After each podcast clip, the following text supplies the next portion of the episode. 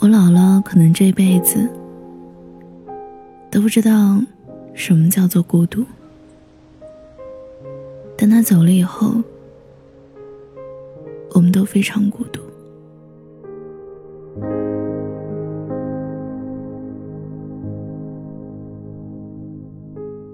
嘿，好久好久不见，我是小七。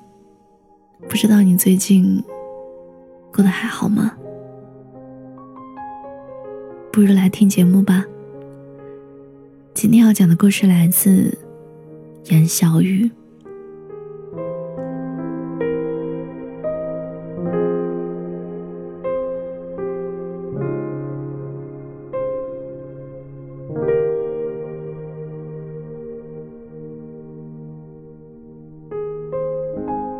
看脱口秀大会有一期思文讲的那一段，笑着笑着，眼泪就掉出来了。他把自己姥姥的亲身经历改编成段子，什么再哭也要喝咖啡，因为不能浪费。老伴去世以后，和女儿住在香港，语言不通的他一周之内就摸清街坊八卦。永远风风火火的大嗓门和自带同乐属性的性格，就是中国最典型的不会孤独的老太太的样子。但她走了之后，我们都非常孤独。听到这句话的时候，我正在吃一碗贵州酸辣米粉，不行了。抬起头，使劲的晃着头。太辣了，太辣了！不想让别人看出来，其实是在哭。我自己也是姥姥带大的。我小时候特别野，放学不回家，在菜地里玩，和同学骑车飙车，经常惹麻烦。晚上九点之后。姥姥会在巷子里挨家挨户的呼着找我，沾着姥姥姥爷的疼爱，在同辈里活得趾高气昂。姐姐和我吵架，最终所有人都会站到我这边。当然，我并不知道大家的宠溺和纵容的背后，其实更多的是对我可怜。后来青春期的我，活得像一只刺猬，敏感、叛逆，脸上写着“生人勿近”。不知道我哪来那么大脾气，总和家人对着干。有一次，我不记得是因为什么了，总之就是我特别特别生气，气急了就想摔东西，又不敢摔贵的。就顺手把茶几上的一盆橘子端起来，用力砸了出去。橘子汁溅到了雪白的墙壁上，如同裂开的雪地。我把自己关进屋子里，一边哭一边睡。第二天发现墙面上空空如也，什么痕迹都没有。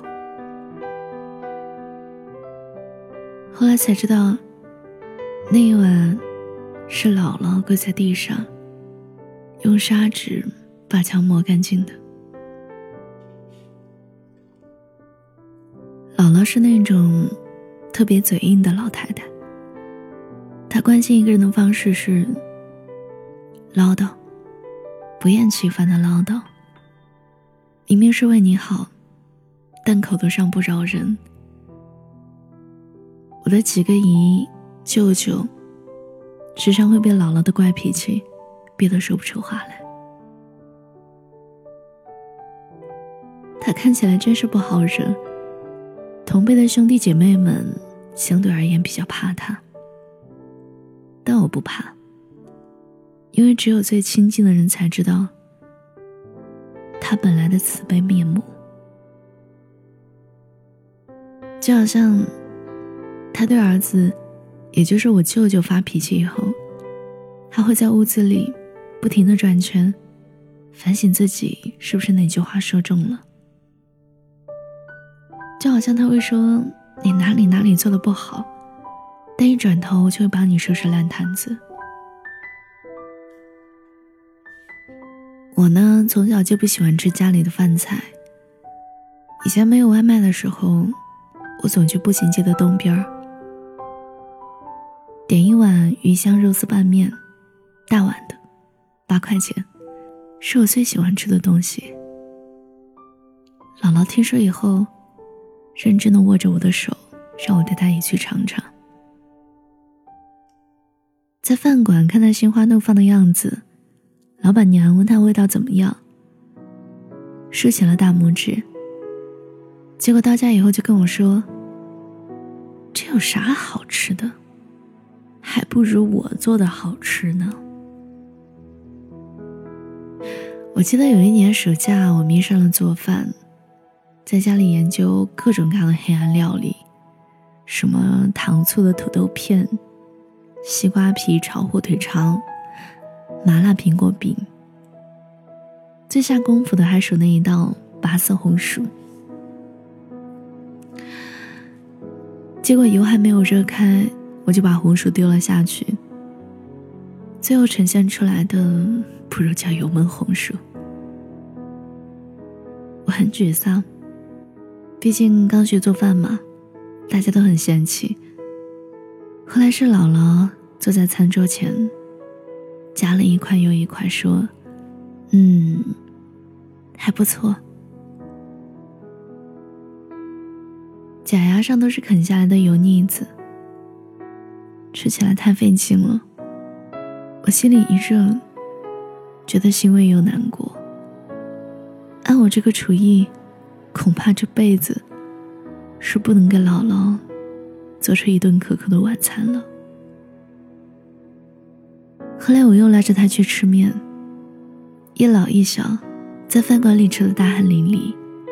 瞧，还是要有对比的。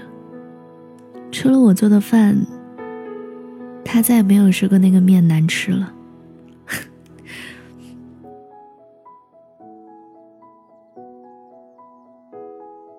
我家，老人爱孩子的方式很简单，就是做好吃的。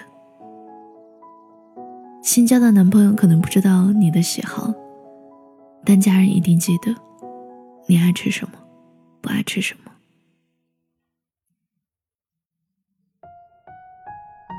我小时候特别爱吃黄桃罐头，现在每年过年回家，姥姥都会掏出一个黄桃罐头说：“那，这是给你的。”